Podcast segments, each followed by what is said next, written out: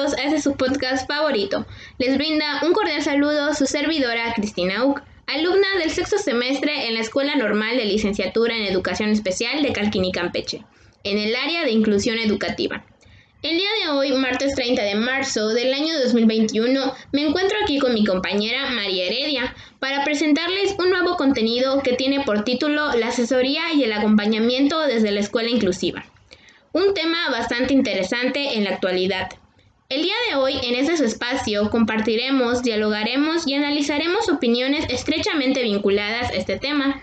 De igual forma, en el podcast vamos a compartir las experiencias que hemos adquirido en el transcurso de esta bella carrera.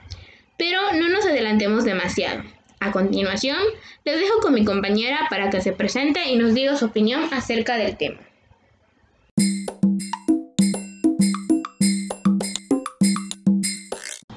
Hola, ¿qué tal? Buenas tardes. Les brindo un gran y cordial saludo. Al igual que nuestra compañera Cristina, soy alumna del sexto semestre de la licenciatura en Inclusión Educativa. Estoy entusiasmada y muy emocionada de compartir este tema con todos ustedes. Como estabas mencionando, Cris, este tema es súper, súper interesante y a pesar de ser un poco extenso, no debemos hacer oídos sordos a este tipo de conocimientos, sobre todo cuando se trata de temas que benefician la educación de nuestros niños. Así que si usted tiene algún interés en saber cómo ayudar a su niño o a quién recurrir, les invito a acompañarnos ya que de esta forma juntos podemos comprender la importancia de entrar en contexto con esta información. Eh, la importancia está en que va a remover las barreras para el aprendizaje y facilitar la participación de todos los estudiantes sin distinción alguna, es decir, estudiantes vulnerables a la exclusión, a la marginación, con o sin discapacidad. Todos, todos sin excepción alguna. Excelente. Me da gusto estar contigo el día de hoy, Mari para que entre las dos compartamos nuestras experiencias y opiniones acerca de la asesoría y el acompañamiento en la escuela inclusiva, así como también abordar el tema de la inclusión según nuestras experiencias que hemos obtenido en los diferentes servicios de apoyo a la educación especial. Y bueno, para comenzar tenemos la primera, la primera pregunta. ¿Qué es la asesoría en educación inclusiva? Eh, bueno, la asesoría es un conjunto de acciones o estrategias que nos permiten a nosotros como docentes incluirnos en el aprendizaje del alumno, con la finalidad de guiarlo y apoyarlo en las dinámicas o actividades curriculares, ajustándolas a sus necesidades y poder brindar una educación de calidad. Eh, este apoyo nos permite dar asistencia a través de las distintas sugerencias u opiniones a los actores educativos, buscando la mejora de la institución, reduciendo las problemáticas que se presenten. Eh, este es un acompañamiento que puede darse por un asesor u especialista. Aunque no labore en la institución, basta con que esté preparado y tenga un amplio conocimiento sobre este tema. Sí, claro, como bien mencionabas antes, nosotros debemos incluirnos para apoyar al alumno. Y en efecto, es un conjunto de, actuaciones que realiza un especialista, dando sugerencias y estrategias a la plantilla escolar de la institución, con el único objetivo de favorecer el aprendizaje de los alumnos. Pero para ello debemos de tomar en cuenta tres aspectos importantes, que es el centro educativo, los actores que trabajan en él y sobre todo la parte primordial que son los padres de familia. Así es, es importante tomar en cuenta todo el contexto del alumno, ya que ahí es donde vamos a ir buscando eh, las barreras o las necesidades que presente para poder brindar la asesoría. Sí, así es. Entonces nos lleva a continuar nuestra plática em, con la pregunta, ¿qué es el acompañamiento? ¿Qué nos puedes decir, en tu opinión, qué es el acompañamiento, Mari? Bueno, pues el acompañamiento en estos términos se percibe como el proceso de guiar, apoyar y asesorar. ¿A quién? A la institución. Eh, en este caso, a docentes y directivos. Este competente de acompañamiento nos permite eh, crear acciones y, y estrategias para avanzar a la meta de lograr una educación de calidad y equidad para todos, y al mismo tiempo nos ayuda a mejorar pedagógicamente. Esta labor eh, integra el cumplimiento de los principios de equidad, accesibilidad, flexibilidad y participación, los cuales actualmente son términos base para lograr la personalización de la educación. Un claro ejemplo, Chris, vendría siendo el de nosotros, que como estudiantes recibimos acompañamiento de los maestros titulares donde eh, vamos a hacer nuestras jornadas de prácticas, eh, puesto que los maestros titulares o los maestros de grupos nos brindan desde su experiencia profesional sugerencias y recomendaciones para guiarnos y orientarnos en las pocas o muchas problemáticas que se nos presentan durante la jornada. Y pues de esta forma nos ayudan a nosotros a mejorar en nuestras prácticas pedagógicas. Y realmente, en lo personal, agradezco a todos aquellos docentes que se toman el papel de acompañar a sus perseguidores durante sus prácticas y asimismo ofrecen sugerencias para ayudarlos y mejorar. Claro que el ser acompañante requiere de conocimientos específicos que se deben tomar en cuenta y pues por eso también existen asociaciones o programas que se dedican a asesorar y apoyar a los que tomarán el papel de acompañar a los estudiantes en sus procesos educativos. Y sí, es un muy buen ejemplo el que mencionabas hace unos minutos, cuando partimos a prácticas y estamos acompañados por el docente titular, pues él, pues él es el que se encarga de guiarnos en este caso. Y bueno, retomando un poquito de lo que nos has platicado hasta ahora, es el concepto de inclusión. Entonces, partimos con que la inclusión, eh, más bien, mm, yo lo relacionaría con una frase que dice, si enseñamos a los niños a ver, la a ver la diversidad como algo normal, no será necesario hablar de inclusión, sino de convivencia. Entonces creo que deberíamos de implementar más esa frase porque a fin de cuentas es lo que buscamos, no buscamos el hecho de excluir a nadie, al contrario, pero para hablar de inclusión sería como que mejor hablar de una convivencia más en específica. Continuamos con la pregunta de cómo se vincula el asesoramiento y el acompañamiento en la función del docente de inclusión educativa. ¿Cómo analizamos esta perspectiva? Bueno, pues primero que nada, cuando hablamos de inclusión, estamos manejando un término muy amplio. ¿Estás de acuerdo con eso, verdad? Sí. Sí, y pues en este caso debemos tomar en cuenta los vínculos, las relaciones con los maestros, alumnos, padres, familia, la comunicación igual. Y es ahí cuando desde mi perspectiva entra en juego la asesoría y el acompañamiento, ya que debemos estar eh, preparados, debemos tener una buena relación con los alumnos, con los docentes e incluso con los padres de familia, como te mencionaba anteriormente ya que así podemos llevar a cabo una buena asesoría y de esta forma podemos brindarle a los alumnos eh, una mejor educación. Podemos ayudar de esa forma tanto alumnos como eh, maestros y así ampliar nuestros conocimientos sobre todo este tema de la inclusión, eh, sobre las estrategias y de esta forma pues vamos a poner en marcha en la vida escolar de todos los alumnos para que sea una educación igualitaria.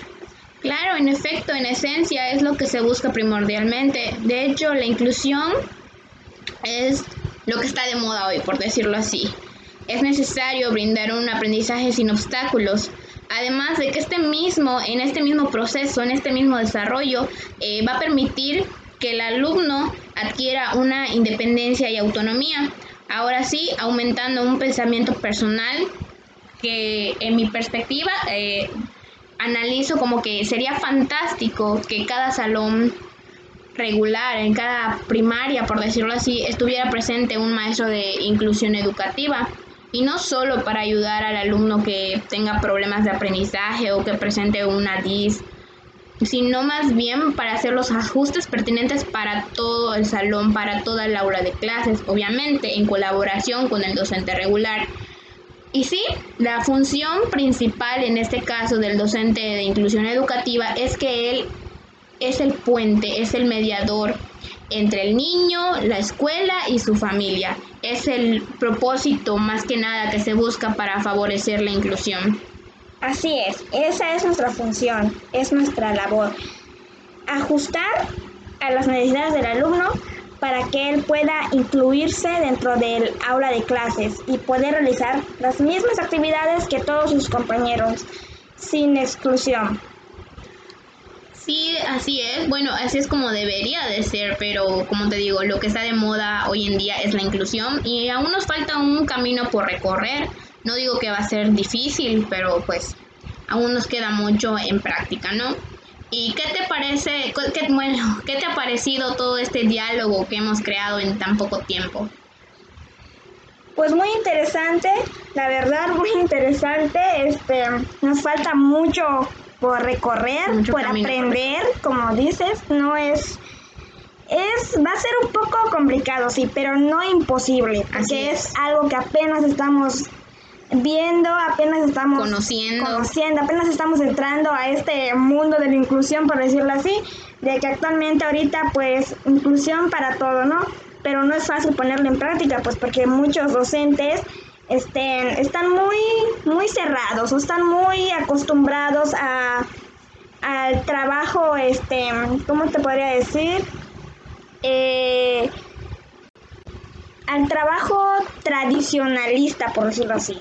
Están acostumbrados a trabajar tradicionalmente, no, no, este, no tienen, por decirlo así, la motivación de innovar o no creen que estos niños sean capaces o se cierran, ¿no? Están muy cerrados de su, mentalidad. Eh, sí, Mari, como mencionabas hace un momento, el término inclusión es un concepto que conlleva a muchas cosas y de nosotros depende que se logre más que nada. Y pues sí, hay que poner de nuestra parte para ir cambiando la mentalidad de maestros tradicionales y de los nuevos docentes, porque de eso se trata hoy en día. Mm, sin embargo, no va a ser un camino nada fácil, pero pues tampoco va a ser difícil, ¿no? Entonces hay que poner de nuestra parte, hay que buscar información, compartir esa información para que poco a poco lleguemos a lo que es, a lo que realmente debe de ser una inclusión y ya no hablar del término inclusión, sino más bien de una convivencia entre todos. Y bueno, eh, efectivamente em, nos lleva a nuestra última pregunta, que es, ¿qué retos implican para los centros educativos atender las funciones de asesoría y acompañamiento con la comunidad escolar?